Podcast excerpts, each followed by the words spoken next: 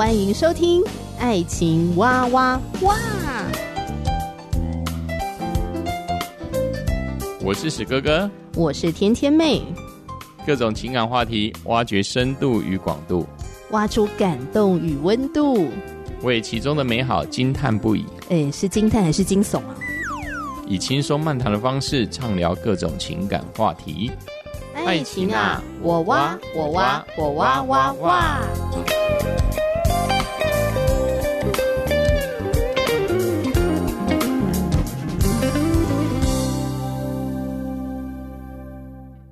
嗨，我是天天妹，欢迎你收听《爱情哇哇哇》。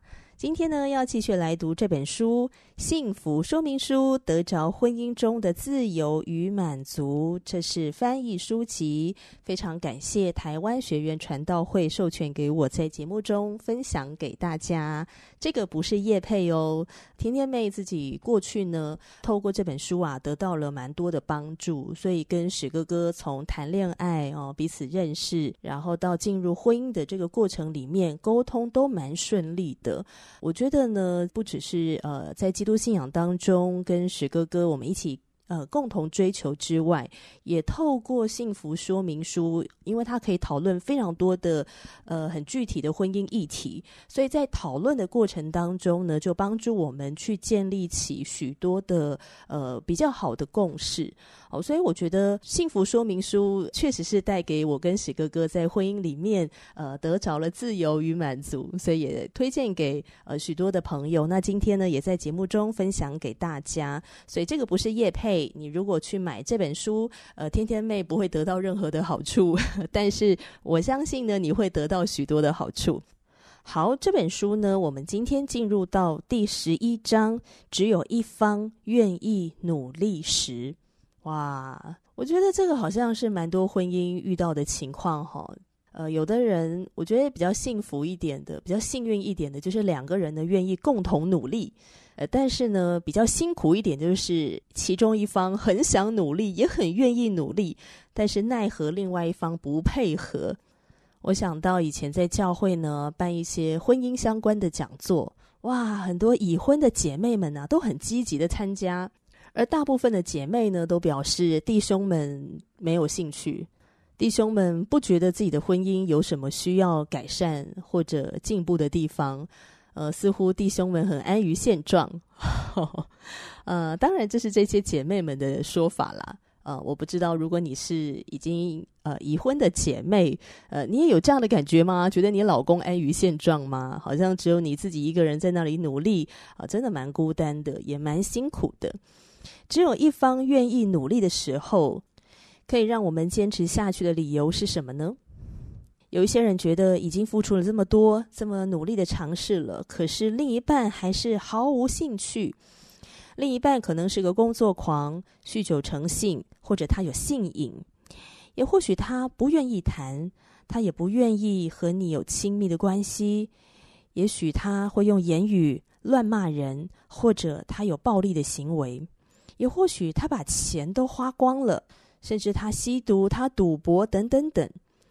也或许你的配偶是一个很认真负责的人，可是呢，缺乏了情趣，他满足于目前的状态，他忽略你的感受。当你跟他分享一些你心中对于婚姻的期待、渴望，或者或者你告诉他说，也许我们这样做会使我们的婚姻更快乐，然后对方觉得你在小题大做。觉得就是你过太好了，你命太好了，才会成天在那儿想有的没的。当夫妻只有一方愿意努力维护婚姻的时候，上帝那里是否有解答呢？嗯，我相信上帝是有的。有一对夫妻，瑞克和陶瑞斯，两个人都是在基督教家庭长大，可是他们对于基督教的真理一无所知。他们就觉得，嗯、就是做礼拜啊，哈，啊，然后经济稳定，然后有三个已经长大，然后让他们很欣慰的女儿，啊，就心满意足了。他们相当的快乐，他们认为已经拥有了很美满的婚姻了，已经很完满了。可是啊，在太太陶瑞斯的心里，还是觉得少了些什么。呃，有一次，瑞克做了一项大投资。却酿成了大灾难。压力夺走了他的快乐。这是瑞克生命中头一次恐慌症发作。他的财务不再稳定，而且恐慌症一直的发作。更糟糕的是，当陶瑞斯要去往另外一个地方探望女儿的时候，他在旅途当中啊发生了意外，他被送到医院接受紧急手术。因为身体的状况，他不能旅行了，也没有办法去探望女儿，甚至长达四个月也没有办法回家。直到他回到家时，他发现他跟瑞克的婚姻也没有什么进展。陶瑞斯心想。我们的生命价值所凭借的一切事物，似乎都处在危险当中。我们的生活在眼前崩塌，而我们好无助，好无助啊！原本自以为拥有强健的婚姻，如今却陷入了严重的困境。我们从来没有体验过真正的忧郁，但现在似乎连暂时逃开忧郁的攻击，得到片刻的舒缓也没办法。我们想不通，我们是基督徒。总是努力的做看似对的事情，可是现在却觉得软弱无力。撒旦利用环境无情的攻击我们，而我们越来越不快乐。后来，陶瑞斯跟一个好朋友参加了基督教研讨会。这个好友呢，他的婚姻也陷入了困境。那陶瑞斯也陷入困境啊。我觉得这对姐妹花非常棒哈，他们就想，或许透过这样的一个研讨会，可以让他们有得到一些启发吧，哈，可以获得到一些帮助。诶，结果真的，呃，陶瑞斯就在这个研讨会当中呢，更多的去认识基督信仰，呃，认识到许多可能是他过去所没有理解的呃一些部分，尤其是他在基督的真理当中得着了自由。他再次的肯定自己是属于上帝儿女的身份，就帮助他改变了他外在的生活态度。怎么说呢？他开始在生活里面学习，凡事交托、仰望上帝。那除了一件事情让他觉得嗯非常的嗯困难，而且也不是他能够去改变什么的，那就是她老公瑞克的态度。瑞克呢，非常的开心看到陶瑞斯参加基督教的特会啊，这个研讨会呃，受到的鼓励跟改变。可是瑞克不觉得自己有需要去参加，他觉得 OK，你去就好了，哈，你有获得改变很好，但我不觉得我有需要。而这是让陶瑞斯觉得很无力的地方。陶瑞斯有时候会在家里面刻意放他去参加的呃这个录影的内容，好给瑞克看。可是瑞克宁愿去床上睡觉，他也推荐瑞克看一些不错的属灵书籍，比如说《即开捆锁》，但是瑞克也拒绝。他就想到自己啊，跟呃那个跟他一起去基督教研讨会的这个好朋友，他们也曾经呢安排啊。啊，两对的夫妻一起来看基督教婚姻的一些辅导的课程的内容，因为两对夫妻一起上嘛，四个人，所以呃，透过这样的一个观看内容，然后彼此讨论，或许可以有一些的火花，哦，有一些的帮助等等的。呃，可是丈夫们都睡着了，哈、看自己的丈夫连尝试也不肯尝试，妻子该怎么办呢？陶瑞斯一直祷告，一直祷告。他无计可施了。后来发生了一件事情，这个事情啊，让陶瑞斯觉得蛮神奇的。瑞克的父亲一直在跟癌症搏斗，病情逐渐的转入末期。他们夫妻俩一起前往探视父亲，在飞机上，瑞克竟然读了《即开捆锁》，就是那一本啊、原本陶瑞斯呢一直鼓励啊，瑞克你可以看一下、读一下哈、他都一直拒绝的那本书《即开捆锁》。呃，原本这本书啊，是陶瑞斯打算说算了，老公不看，那就送给另外一个朋友啊，希望可以帮助到别人。结果就在这个飞机上呢，可能瑞克太无聊了吧，哦，他就读了这本书。诶，读了之后就觉得得到了很多的帮助，就是让他印象很深刻，好像更新了他的价值观或者思想。所以瑞克觉得这是一本好书啊。其实光是瑞克愿意打开来读，而且还读得津津有味，哇，就让陶瑞斯大吃一惊了。那么到了目的地呢，他们去探望父亲嘛。那他们就发现，父亲身体虽然虚弱，可是神志仍然清醒。多年以来，父亲是一位虔诚的基督徒。瑞克向父亲介绍了《吉开捆锁》这本书。父亲说：“那你朗读给我听吧。”应着父亲的要求，瑞克和陶瑞斯轮流朗读这本书。听完了之后，瑞克的父亲泪流满面。他分享了自己有多么需要听到这些真理，因为即使在临终前，撒旦仍然在他的心里面不断地控告他。他很需要在基督里面得着被饶恕，得着真自由。最后，瑞克的父亲不敌癌症的病魔，可是呢，他安息主怀，安然的过世了。很特别的是，瑞克后来恐慌症不再发作了，而上帝也帮助了瑞克和陶瑞斯重建了他们的婚姻，也重建他们的财务。最棒的是，上帝改变了他们与主耶稣之间的关系，他们脱离了基于行为表现的基督教，得到了在基督里的自由。呃，之前跟陶瑞斯一起去参加的那个基督教研讨会的那个朋友呢，那个朋友其实也是面对到婚姻的不顺利啊，呃，所以才会想要去研讨会，希望透过这个信仰来帮助自己。而这个朋友呢，她是师母啊，她是牧师的妻子。后来她跟牧师好，她的丈夫分居了六个星期，在这段时间，他学习放下自己的骄傲，也开始读这本属灵书籍《击开捆锁》，然后把书中的信息铭记在心。他们夫妻以在基督里的自由为基础，努力的改善婚姻，祈求主耶稣在婚姻当中成为家里的主，成为他们婚姻中的主，他们夫妻关系中的主。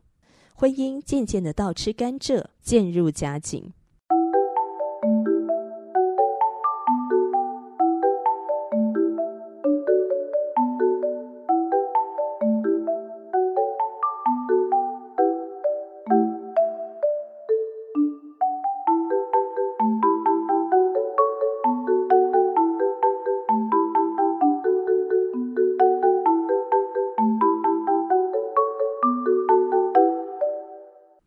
亲爱的朋友，刚才在分享呃瑞克跟陶瑞斯的故事的时候呢，有提到一个事情，叫做脱离基于行为表现的基督教，得到了在基督里的自由。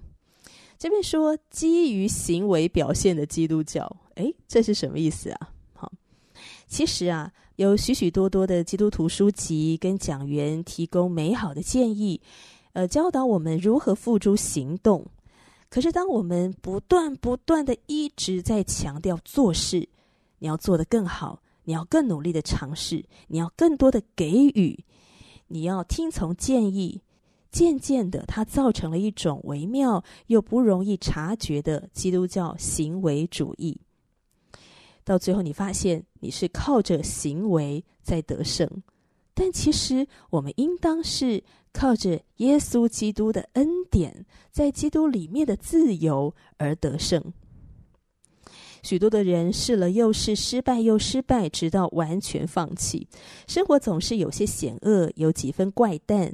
魔鬼常常把我们付出的努力弄得一团糟，是吧？许多人的婚姻最后以离婚收场，孩子们的心灵也受到了创伤。问题就出在我们努力改变自己，去做些什么事情，祈求某些行为的改变，却没有让基督来改变我们真实的生命。为了让婚姻可以正常运作，我们需要基督的真理，也就是基督的话语。我们也需要基督的生命。基督信仰并不是一堆思想组成的，它是在基督里的新生命。基督信仰也不是行为，而是生命。人天生没有改变自己的能力，但是基督拥有这份能力。成功的生命在于品格胜于事业，做人胜于做事，生命胜于事工。哎，说到这个生命胜于事工啊，就想到啊，在呃多年的教会生活里面呢、啊，其实参与过很多的教会的服事，啊，然后有时候办一些活动啊等等。有一次我们办了一个活动啊，叫做“经历神营会”啊，三天两夜的行程。那透过十堂课呢，呃，希望让弟兄姐妹啊，在这个过程当中更认识基督信仰。那也可以在这个敬拜跟祷告的里面，啊，来呃更多的来亲近我们的主耶稣。那那时候我已经参加好几届了，其中有一届啊，我被任命做这个活动的总干事，哦，就是一个 leader 的角色，哈，总干事。啊，虽然就是干总事，哈，没有啦，我们还是有很好的分工哦。那同工们也都是很优秀的，也很负责任。那我记得我那时候要做总干事的时候啊，我心里面就想说，哎呀，我这个。自己的经验也没有非常足够啊，哈，要怎么样去带领其他的同工呢？哈，那当然是多一点的祷告。那我就印象很深刻啊，当时有一个前辈啊，他已经担任过好几次的总干事了。啊，这个前辈他就跟我讲说：“天天妹啊，你只要记得生命胜于事工。”我说：“哈，什么意思啊？”他就说：“这个事工，这个经历神营会的活动。”呃，能够顺利的运作，把这个精力神营会的活动办好，当然很重要。但是更重要的就是，同工们在这个服事当中，我们的生命是否被建立？我就说，哦，嗯，但是还是有一点抽象哈、我其实真的有点不是很懂啊。后来呢，就发生了一个事情啊。就是我们这个团队当中呢，彼此分工嘛，哈，每一个人承担了不同的角色。那其中有一个童工呢，啊，他是新加入的，啊，在我们这个团队里面，所以他就比较不是这么的熟悉，哈，就遇到了一些在行政事务上面啊的一些状况，他也因此感到了挫折，甚至想要退出团队。那当时候呢，也有一个比较资深的童工，啊，是一位弟兄。他是这个活动的主席，我是总干事嘛，哈。那总干事在上面呢，就是主席。那这个主席呢，他就直接跳下来，他就想说啊，这个姐妹呢，可能遇到了困难，那没关系他，就直接把这个姐妹需要承担的工作，哈，他就直接揽过来，就自己把它解决了。因为他觉得再拖下去呢，也不是办法，不如我来做比较快。可是没想到啊，他的好意可能让这个姐妹就有一点误会哦，好像就觉得说，嗯、呃，你连教我都不愿意花这个时间来教我，是不是？所以就直接呃把我手上需要承担的事情就直接揽过去，哦，你就直接接手，是觉得我不够有能力吗？他就不小心的有这样的负面解读。我后来知道这个事情之后呢，我是总干事嘛，那我当然就要赶快去关心一下这个姐妹，她发生了什么事，她心里面有什么样的感受，那鼓励她可以把它说出来等等。就在这个谈话的过程里面，她就把她心中的想法表达出来，呃，她的无助，或者是她觉得自己可能因为自卑感的关系，导致她比较没有信心，很担心自己会做不好。需要别人愿意再多给他一些的时间，我说很 OK 呀，没问题，因为生命胜于事工。我就把那个前辈提醒我的这句话，我就把它说出来哦。生命胜于事工啊！我们同工在这个团队里面啊，彼此服侍哦。我们我们自己的生命，诶，有没有得着建立啊？这个才是最重要的哈。所以我们彼此扶持啊。我也是第一次当总干事啊，也也很多不是很熟悉的，所以我们互相学习这样子。那反正呢，说来说去就是鼓励他啊，继续在这个团队待下去哦，跟我们一起完成这个经历神营会的活动。啊，我觉得非常感谢上帝的动工啊！啊，这个姐妹呢，在跟我聊完之后，她就说：“嗯，好，那她愿意再去尝试这样。”那当然，她后来很顺利的完成了她手上哈所承担的服事的工作，然后经历神营会那一届呢，也办得蛮尽善尽美的。那一次活动结束之后呢，诶，我才体会什么叫做生命胜于事工。如果今天着重的是这个事工办理的好不好，这个事工办的是不是有效率，这个事工办的是不是有达到我们的这个期待啊？人数要多少？这个课程要怎样怎样的哈？虽然也很重要，没有错。可是呢，参与的人在这个过程里面，生命有没有得到被建造？呃大家是不是更多的经历上帝的爱，也更多的彼此的认识，然后彼此的互相的扶持，呃，彼此的配搭，彼此的互相的劝勉、造就等等。其实这一些可能会比这个事工办的好不好，还要来得更加的重要。当然，我相信讲到这边呢，可能还是会有一些人不是很同意啊，就觉得你这个服事要办，就要办得有果效啊，那个效果要出来呀，不然你这边浪费时间干嘛的哈？啊，这个就是比较事工导向的，这也不能说他错。好，我只能说价值观的不同，哈，着重点的不同。可是我始终的相信，爱人的上帝。他更重视的是我们的生命，在这个过程里面有没有得到被建造，有没有什么改变，有没有什么突破？我认为婚姻也是这样，婚姻的幸福取决于这两个人的生命状态。我们不是只是一直很忙碌的，呃，要去做很多这些外在的行为，呃，看似去经营我们的婚姻，让婚姻变得很精彩，可是呢，却没有让基督。进到我们的生命里面来掌权，来改变我们的生命，改变我们的价值观，改变我们的思想，稳定我们的情绪，等等等。我们需要更多的看重我们内在的生命状态。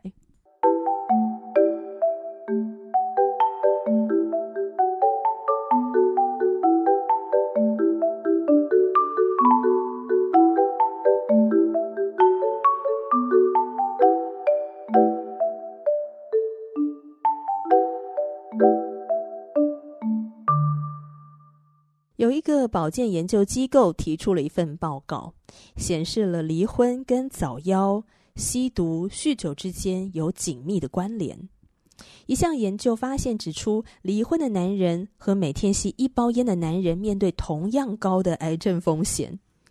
研究人员苏珊·拉森写道：“离婚男子因心血管疾病和中风而死亡的比例是已婚男子的两倍。”有太多的人认为离婚是一项选择。曾经看过这样的一段话：全国普遍接受离婚，甚至文化的十字军战士们，有时也对离婚的议题隐忍不表态。谴责离婚，不只是指责陌生人，更是指责你的姐妹、你的表兄弟、你的好朋友以及你自己。触礁的婚姻已经在儿童的生命中造成了无法否认的硕大伤害。根据大量的社会科学证据显示，父母离婚和婚外情所生的子女，与生长于健全家庭的子女相较之外，在各种幸福评估指数上相差许多。单亲家庭的孩子面对贫穷的可能性有六倍之高，他们也可能会长期处于贫穷中。百分之二十的单亲家庭子女在童年体验贫穷的时间长达七年以上。相对的，生长于双亲家庭儿童只有百分之二的比例。一份一九八八年提出的健康统计调查发现，单亲家庭的儿童有情绪和偏差行为的比例是双亲家庭的儿童的两到三倍。他们也有较高的比例从高中退学、未婚怀孕、吸毒以及较高的犯罪率。比起在健全家庭中长大的孩子，来自问题家庭的孩子在肉体和性方面受虐的风险也比较高。许多的孩童没有从离婚或再婚当中恢复原样，这一点跟社会大众普遍的看法是相反的。因着家庭分裂所遭受的伤害，往往会持续到成年期。成长于单亲家庭或父母再婚家庭的子女，成年之后在爱和工作这两个生活领域上比较容易受挫。而爱和工作正是快乐生活最不可或缺的两个要素。当然，并非所有的儿时经历都会带来如此的负面影响。可是研究也确实显示了，在破碎家庭中成长的孩子，比较难拥有亲密的关系，或建立稳定的婚姻，甚至维持稳定的工作。《时代》杂志提出了以下的报告内容：有一个作者叫做朱蒂斯，他在十五年期间访问了六十个中产阶级的家庭。他针对一百三十一位两岁到十八岁的儿童，他做了访谈。他得到了这个结论：父母离异的子女中有将近一半以上，在成年之后陷入了忧郁、低成就、自贬或者易怒的倾向。有四分之三的孩子觉得自己被一方的父母遗弃了。有一半的孩子成长于父母争吵的环境中。